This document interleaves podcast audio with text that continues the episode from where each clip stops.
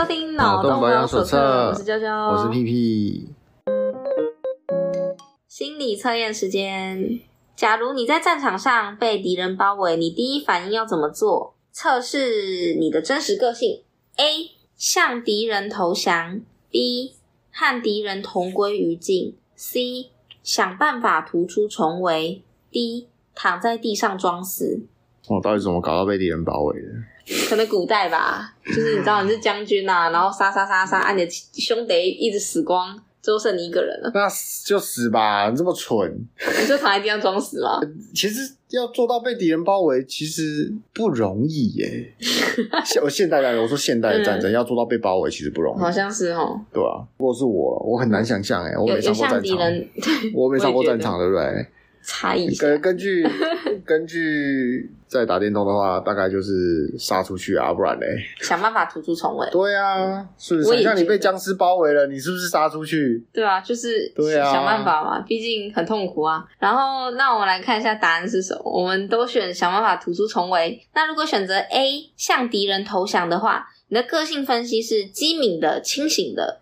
单纯从战争的方面来说，打败了投降是很正常的事情，打不赢就加入嘛。这个设计的人肯定没上过战场。他说，在美军的战争文化里也是这样。他连基本的那种战争纪录片什么东西，甚至比较写实一点的战争片，他应该都没看过。他还以为什么投降输一半嘛？想太多了。投降还被抓去当俘虏了。要看你你跟你战斗的是谁啊？如果你今天你的假设你的对手是美军，那投降。或许是一个好选择，嗯，可你想想看，如果你今天你的对手是中国啊，对不对？就是严刑拷打，然后被消失。不知道，我 我也没试过，但是我如果我看对手是谁啦，如果是美国，我我投降是我的其中一个选择啦，其他的我就不敢说了。对，好，他说，反映你的思维非常机敏，懂得灵活变通，你解决问题的策略是顺势而为的，这种做法会使问题简单化。解决方案也会呈现多样性和灵活性，所以你是一个做事情非常稳重、决策非常理智的人，骨子里没有冒险精神，一身攻击不是很明显，但是很少犯大方向性的错误，还蛮呛的。我觉得，我觉得这一题答案应该改成你是一个理想主义者，就这样，好不好？好，那如果是选择 B 和敌人同归于尽，那你的个性分析是刚毅的、冲动的。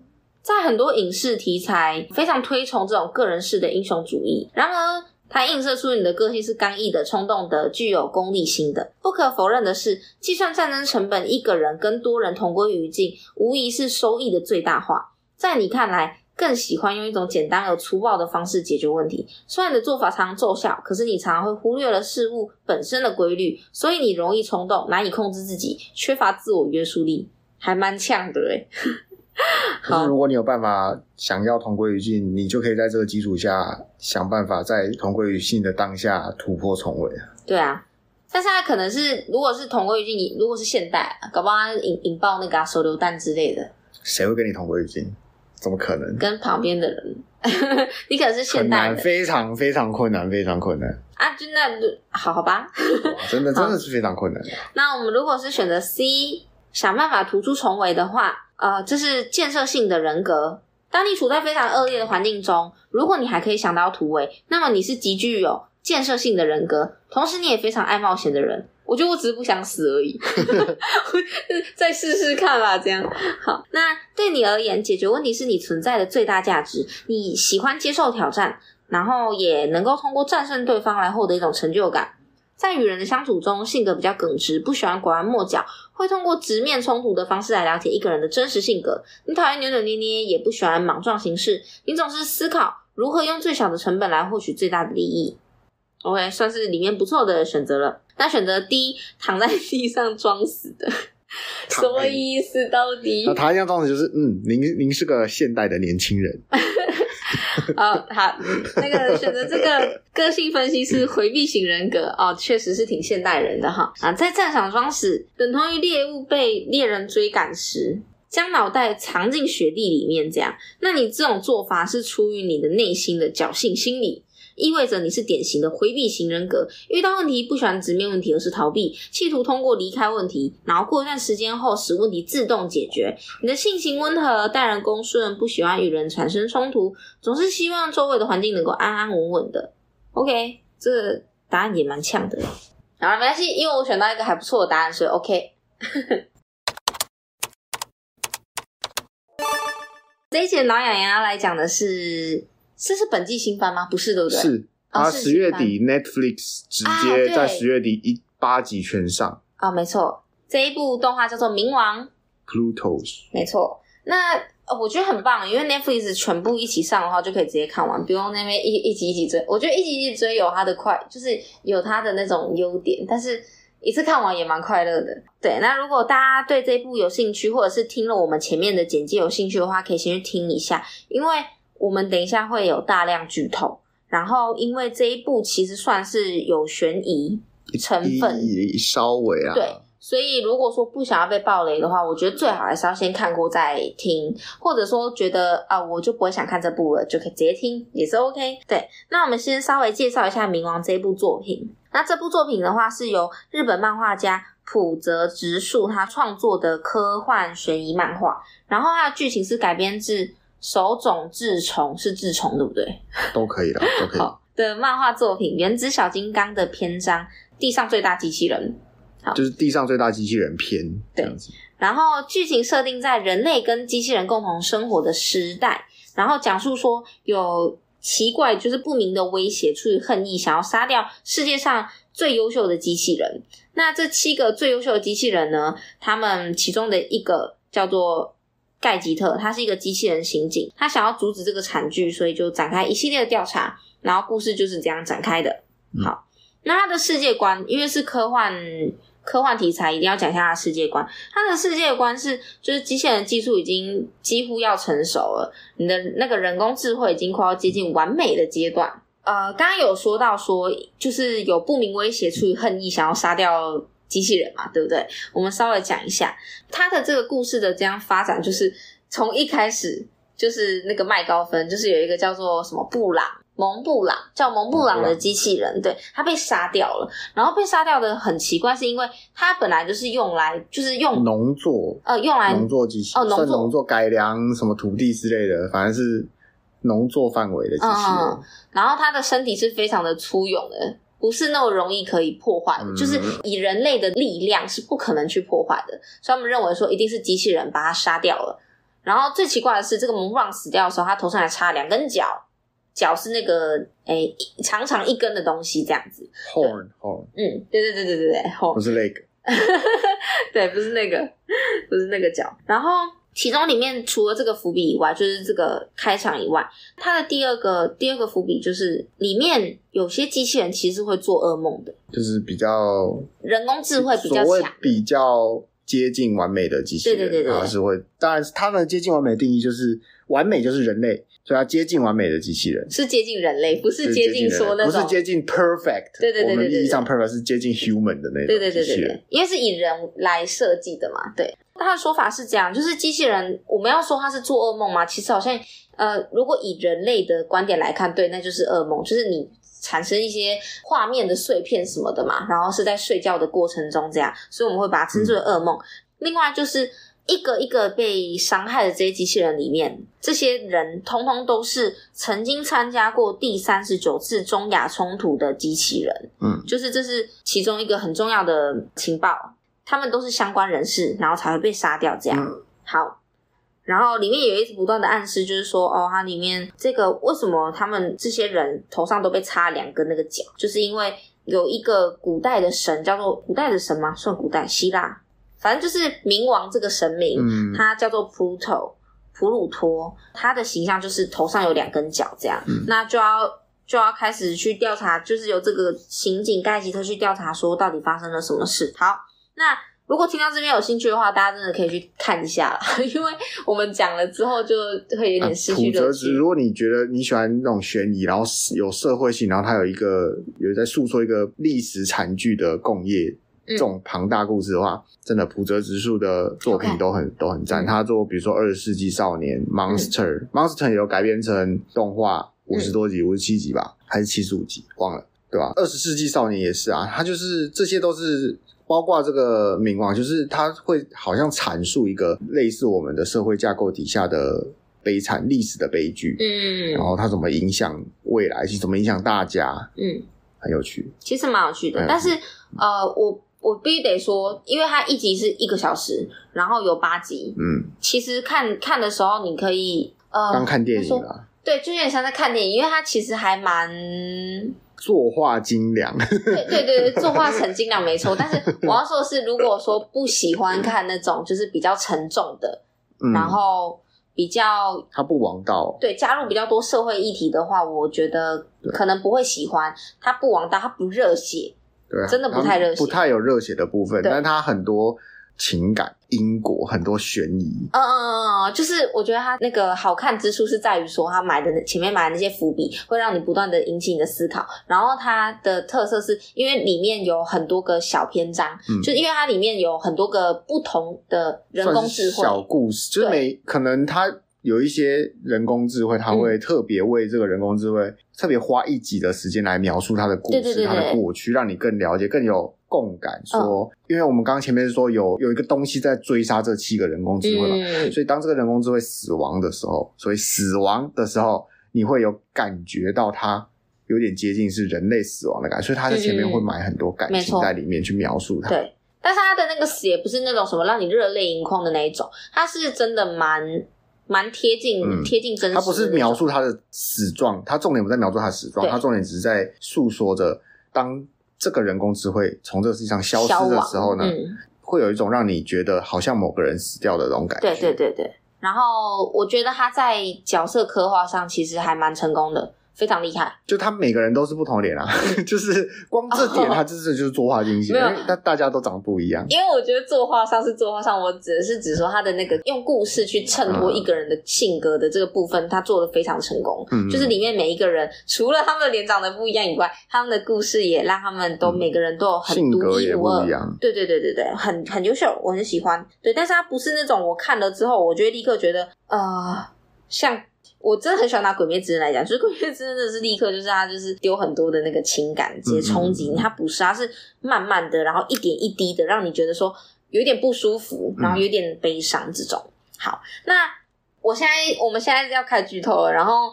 我都是站在就是哎，大家已经看完这一部之后，对，还没看的话，你可以先去看。对，站在大家看完的状态去讲。对，八个小时。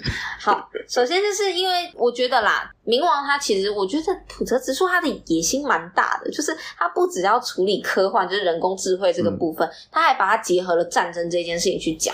其实这一篇是因为它是改编别人的故事，嗯、那架构的话其实已经有一个存在上面了，了只是说他当下做这个作品的时候。刚好是伊拉克战争，就是美国说你这边有大规模毁灭性武器哦，所以我要开着我的军队进去喽。嗯，然后进去之后过了十几年、二十年，一个武器都没找到，没错，还舍不得撤兵。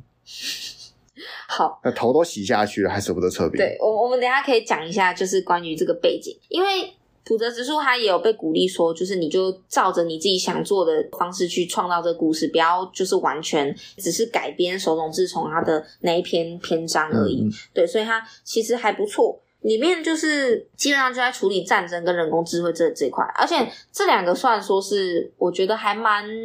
也不能说是他们不贴近，应该是说这两个都是独立拿出来都可以讨论很多的大议题，但它结合在一起之后，反而变得让这个故事很特别，然后又很精彩，我蛮喜欢的。首先，因为战争的部分比较可以讨论比较久，我们先讲人工智慧的部分。呃，因为不同的科幻作品都会有不太一样的世界观，然后在这一个冥王里面的世界观就是，他说人工智慧对不对？如果他完美，我们刚刚说的完美是接近人，对，会无法开机，因为他如果要就是模拟了什么世界上的，不是世界上，他模拟了什么九十九亿种的人格之后，他会找不到一种适合自己的，所以他就变成说很像在做梦的状态。就是他会盖一块白布，然后里面就一直动，一直动，可是它不会停下来，它就一直在模拟，它不会选定一个，然后就停下来这样。里面那个制作机器人的博士叫什么？天马博士，嗯，对，天马博士就说，如果你想要开启，让它启动，启动这个完美的人工智慧，你就是要灌入极端情绪，像是仇恨、愤怒，还有悲伤，负面情绪，对，就是要灌负面情绪，因为大部分在做 AI 的时候，他们只为这些 AI 灌入正面的情绪，对。然后他们不愿意加速负面情绪到这些 AI 里面。没错，他们可能制作的人都认为这是好的。比如说，我们可以看到那个御茶水博士做出的那一只叫什么？玉茶水博士做出那个污染吗？哦，对，污染就像污染一样，他污染的内心就很 pure 的正面情绪，嗯、很纯粹，很纯粹。虽然他感受得到悲伤，对，但是他的想法永远都是正向，想法很正向。嗯，对，就是这么正向。其实你看，他一点都不像人类，因为人类不可能这个样子。对，所以他不是完美的，嗯，对不对？对人，对，然后他就不是，他就不算是一个完美的 AI 了嘛，嗯、对不对？是的，对，所以。天马博士才做了这一个大胆的尝试之后，才找到这个关键，说，因为人类就是有这些负面情绪，所以才是人类。所以，如果你的 AI 你要让它完美到像人类的话，那这是这些都是不可少的。没错，对。然后再来，就是因为机器人不能说谎，不能伤害人类。可是如果说，因为我们刚刚说了，要灌入极端情绪才能让它开机，嗯，那。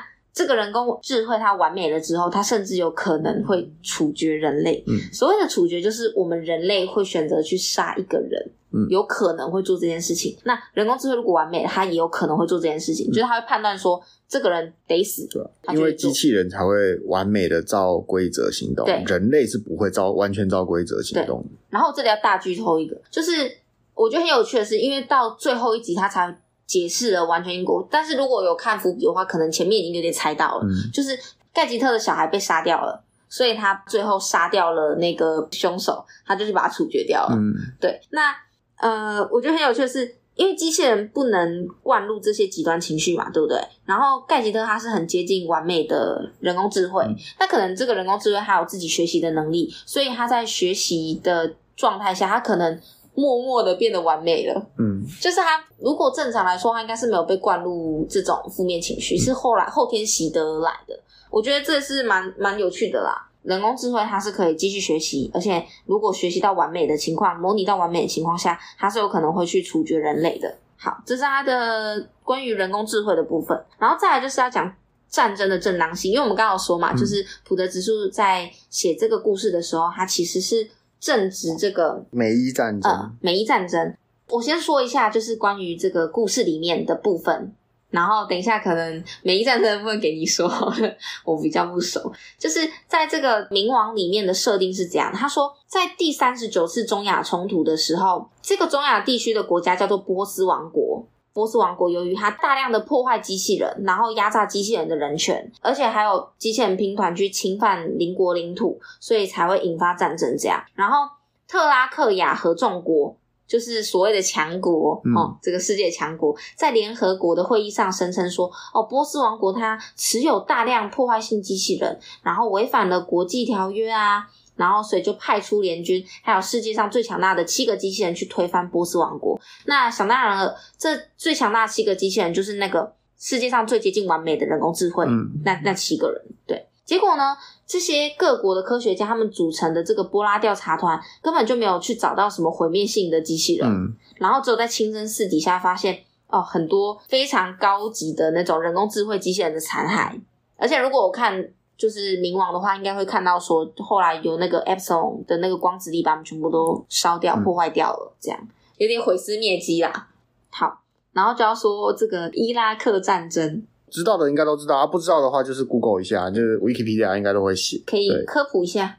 对啊，那就是，唉，这这就是历史嘛，就是历史的悲剧嘛。那那个时候就是因为美国就是。说伊拉克有大规模毁灭性武器，所以要进去啊，就是为了主持这个世界正义啊，就要进去收缴这些这些武器，嗯、但是把这些坏坏的恐怖分子给清除掉。对对，然后他们当然一路受阻啊，当然人家也会反抗啊。我我们在这里就以国与国之间的互动，你就可以很明显的知道，有些人会说啊，你就没有犯法，你就让警察查一下会怎么样？嗯、这句话。是绝对不可能成立的。你看伊拉克多么反抗，很生气啊。就算到最后什么都没找到，伊拉克也是一开始他不会因为自己没有藏这些东西，他就不反抗了，他照样是会反抗的。嗯，对，所以就打起来了。或者我们就想一件事情，今天有一个人他说哦，警察，然后进来你家搜，你当然会反抗啊，嗯，一定要反抗啦，因为。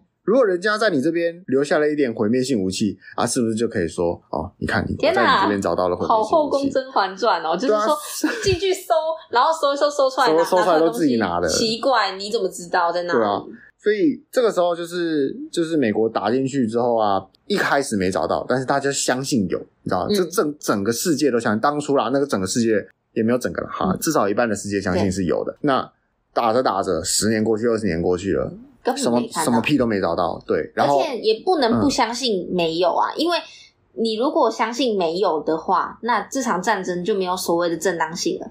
以他们的逻辑来说，嗯，他们会觉得说，你如果坏，我就有资格制裁你，嗯。就是以那个年代的那种正义观来看，嗯，我们现在的正义观可能已经不是这样，但当年可能他们就只能相信说，他们确实是有。他们觉得有，但是没找到。但是因为这个就是要等五十年之后啦，嗯，就是那个那个时候是多少？二零零三年嘛，对不对？哦，我们到二零五三年的时候就可以看到美国，因为他们美国五十年就会公开那个机密文件，就可以知道说。当初是因为有收到线报说有，所以才去打，还是因为其他原因才去打？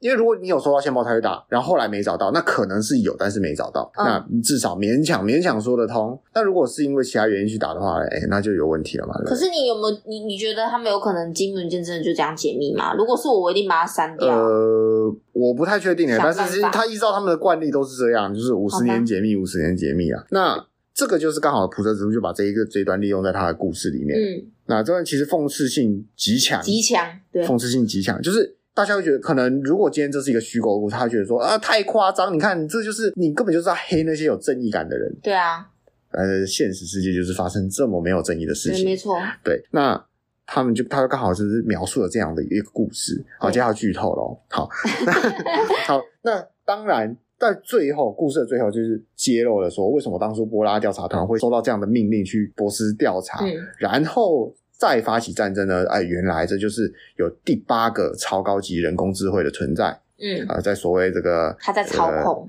他在操控，呃，那看起来像是美国总统的家伙，对他，那他们觉得说，这是这是他的，在他的计划之中，这整个故事，这整个八集。八集动画这个故事都是被这个超高级 AI 在预测，从头到尾都是他在计划的。他就是计划着有一个叫波斯的国家，啊、嗯，不是我们的波斯，是故事里面波斯。波斯这个国家现在他们要研发一个改造土壤的机器人，超大型机器人。好，那刚好这样，这个行动很可疑，而且他们同时也在研发这个超高级的 AI 机器人。嗯，那他们太强了，又研发 AI，又研发巨型机器人。嗯，很可疑，那刚好可以利用。我就告诉大家说，他们在研发毁灭性武器哦。来来来来来，你们这个七个哦很厉害的机器人，你不在不是跟我他躺藏在幕后啊？嗯，因为他都是操控那个看起来像美国总统的人去讲，对，叫那个机器人说，七个机器人说，哎、欸，你去查一下。当然，不管查到的原因是什么，最后一定要栽赃他有嘛。最后他知道这些超高级 AI 一定会成功，然后而且他们研发的大型机器人的。再后来研发的博士从人类变成机器人了，所以以 AI 而而言，很好预测他们未来的行动。嗯，就是这个 AI 会报仇。嗯，好，那他就变成说，靠这些在波斯的这个仇恨的这个 AI，然后去利用它造出来的这个巨型机器人。然后反过来毁掉他现在视为敌人的其他七个高超高级 AI，嗯，都是他操控。对，这这一手都是这第八个 AI 操控的，对，所以就是这个这就是一个套娃，叫什么计中计啊，嗯，计中计的故事。我觉得这个故事就非常强，因为它不止影射了这个故事的嗯的架构，嗯，然后它甚至讽刺所谓的美国的感觉，嗯，对，是非常有趣。我很喜欢，我觉得超有趣的。我觉得他的那个那个熊熊那个。最高级的 AI，嗯，其实就有点像是 AI AI 电子基因里面的那个米奇，有点像是，有点像是，就是最强的 AI，强 AI 这样。好，我们刚刚说完了战争的正正当性嘛，就是哦，补充一下，因为我觉得就是这件事情包含套用到我，我觉得现在我们所谓的以巴战、以巴冲突，对我觉得其实也蛮蛮有趣的，就是、嗯、呃，因为我看了蛮多什么辩论啊，还是干嘛的，就是两两方说法这样。都会看到说，站在以色列那一边的就会说，他们要他们要打这个巴勒斯坦，打这个哈马斯啊。他们不说打巴勒斯坦，打打哈马斯，是因为就是哈马斯这样子的恐怖攻击不应该存在啊，把他们清清洗掉，就是把他们呃灭灭，用什么词汇比较好呢？把他们把这个邪恶给消，所谓的所谓的邪恶给消灭，对。这个原因是因为他们攻击了什么平民啊，什么什么之类的，就是都会把战争用一个正当性去包装它。嗯、但是对我来说，我觉得只要战争一旦发动了，嗯、没有所谓什么叫做正当。应该这么说，就是战争只是侵略的一个其中一条路而已。对，侵略有很多种方式。嗯，战争只是一个我们很明显就可以看出来，哦，你在做侵略。对，但。侵略有很多形式，经济上的侵略、人才上的侵略、啊、土地上的侵略。就像今天，我我比如说我们学生好了，就是简单的小学生好了，你你最明显看到他们的战争就是什么？就是动手打人。嗯，动手打人，就霸凌其实看不太出来，但是最明显就是动手打人嘛，嗯、对不对？所以可能你会觉得说，如果今天有两个小孩子，然后其中一个小孩动手打了另外一个 A 打了 B，你就觉得说啊，这 A 应该被消灭。但我们仔细想想，如果 B 是一直拿笔去戳 A 的手，一直戳，一直戳。没有受伤，但是又一直说很烦，烦、嗯、到 A 去打 B、嗯。那请问该被消灭的是 A 还是 B？没有，不不，对对，我我觉得我们会。如果你觉得打人的该消灭，那这个戳人的该不该被消灭？因为他才是真正的源头。可是虽然他造成的伤害不大，啊、可是他他是这一场混乱的源头。源头对，所以你如果以什么开战攻击当做。最邪恶的代表，只看这一项的话，嗯，嗯，那你可能会没有看到很多其实带有侵略性的东西，对，然后以至于你把这些消灭的时候，那些东西还是在，还是存在，而且它浮现出来。现在他们没有了原本的目标，你会不会变成原本的目标？嗯，对吧？而且除此之外，我觉得就是只要你开了开战了，就是战争，战争根本没有所谓正当性可言，它就是包装过的大规模杀人。我我是觉得。没有什么好说的啊，必须得谴责。嗯、好，然后再来就是冥王，因为冥王他他把战争跟机器人合在一起去去去诉说这个故事嘛，那很很巧妙啦，我觉得很有趣。他在第一集里面，嗯、他就他就诉说了一个其中一个人工智慧的故事，它叫做诺斯二号。这个诺斯二号呢，它也是很高级的人工智慧，可是它是真的是拿来用来战争的。它就是一把机械瑞士刀。对，我喜欢你这个。它很强，它很强。是说明对，真的是机械瑞士刀，它全身上下都是那个武器。嗯，他就他就用这个诺斯二号的故事，侧写出战争的残酷。嗯，因为。在他们的这个世界观里面，其实人已经不跟人去战争了，他们的战争都是拿机器人去互互打，机器人互，对，机器人互殴，真的对。那超暴力激斗，对，那那我的疑惑就来了，因为你看哦，嗯，有点像是什么我们以前看的那种王道的那种什么小朋友动画，嗯、拿战斗陀螺来比赛啊，对啊，什么什么的。战斗陀螺，对对对，就是用那个打一打，有点有点白痴。或者是就是拿一些 拿那个什么跑跑那个车子叫什么遥控汽车，然后去比赛这样。但是，嗯、呃，用那种方式去去战争，我们就觉得说，哦啊，这样子去一较输赢，好像是 OK 的，可以接受的。可是，如果说今天是拿机器人去打仗，互相摧毁对方的机器人，对。好像说听起来，我们我们这样子去想，听起来好像还行，对不对？嗯、可是，在这个故事里面，他因为他们这些机器人是有人工智慧的，因为你不可能是拿一群白痴白痴的机器人去互殴，因为那样子就毫无意义，所以他们一定还是会分配。可是我们现在都拿白痴白痴的机器人在打人啊。对，但是我我如如果到未来就是科技更进步的时候，嗯、那他们还还是会用一些可能有比较强人工智慧的机器人去。用在战争上嘛，嗯、就像是我们刚刚说的那些中亚战争里面的那些七个机器人，嗯、里面这个诺斯二号就可以看到说，没有啊，他们没有参，那七个就是参加调查团而已，他们应该是没有参战，没有参战吗？诺斯二号没有吗？诺斯二号有吗？可是他，因为他做噩梦，他 PTSD 的时候，我记得他有梦到战场，他有，哎、欸，所以我记得，因为他们是打了胜仗，他们好像有有有去打，不是吗？还是他参加调查团，然后又参加又又又参加战争，我也不晓得。可是我觉得，那我其他七个我们不好说，但是其他六个不好说。诺斯二号是有上过战场，诺斯二号一定有上过战场，他有上过战场，对，因为他就你就想嘛全身都冲枪，不上战场用来干嘛？用来弹钢琴哦。然后，呃，对我在讽刺，如果有看的话，大家就会知道说，哦，这是一个悲伤的故事。好，然后再来就是里面还有一个机器人叫做艾普西伦。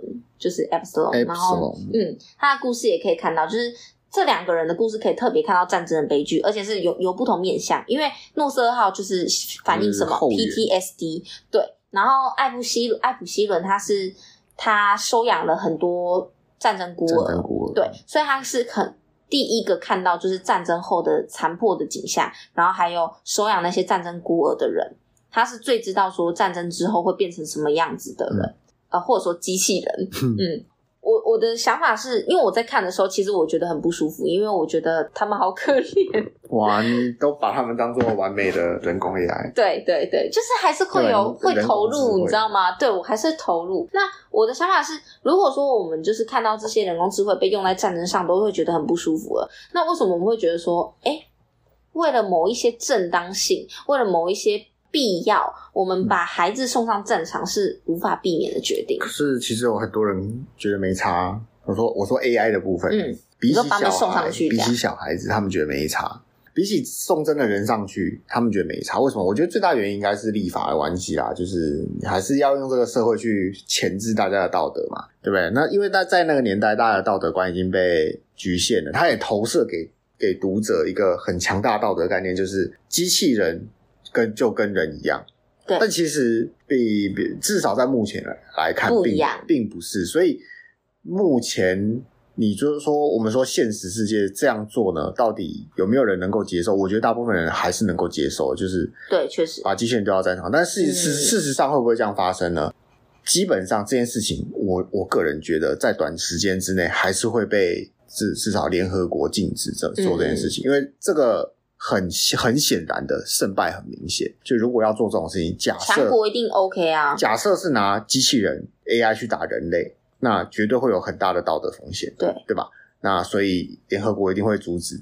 那他怎么阻止？因为你如果有 AI 机器人，你想必是比较先进的国家，基本上你就在联合国里面，你可以被禁止的。嗯。那假设今天两国都很先进，那两国都可以拿 AI 来 AI 机器人来来互打的时候，那这个这场战争。就不会被发生，因为可想而知，AI 机器人要用钱造，嗯、你我有多少钱，大家底细都已经已经被早就被摸清楚了，谁输谁赢，在开战之前就已经揭晓，对，对，所以这种事情，我觉得短期之内是很难发生的，对对对，不用担心到这个回事。嗯、但是只是说，因为他用这样的投射，因为比起他直接画呀，有在故事里面描写小孩子上战上战场，对，他用这样的描写，用这种代换方式。我觉得更能投射出说，如果你已经对机器人上战场有所怜悯的话，对对对，那你是不是该站出来力挺，说不要把人送上战场？没错，我我刚刚想表达是这个，我就觉得很荒唐啊。嗯，但是在现实生活，我们没有这个示范，我们一直以来都是把人送上战场，所以大家已经麻痹了，而且还是一群孩子，唉，还是一样，大家还是麻痹了。对，是吧？哦，天哪，好沉重。对，他只是个孩子啊，他只是个孩子，不要把他送上战场。对啊，你看回头看，就像哦，我现在这年纪，我回头看，哎，你说把那些送进军营训练的人，对我来说，哎，都只是孩子，哎。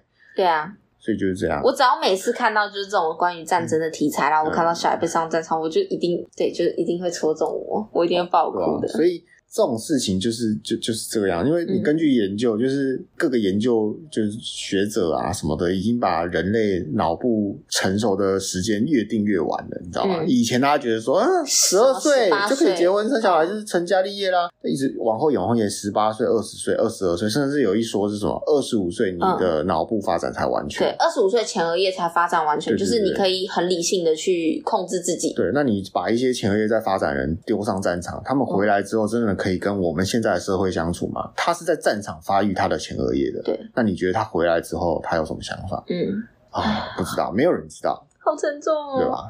对，我真的觉得大家如果有兴趣，可以去看看这一部很有意义的、很有深度的作品。深度啊，土泽之树的作品都还蛮有深度的。赞，对，好，那我们今天的节目就先到这边喽，感谢大家收听，谢谢大家。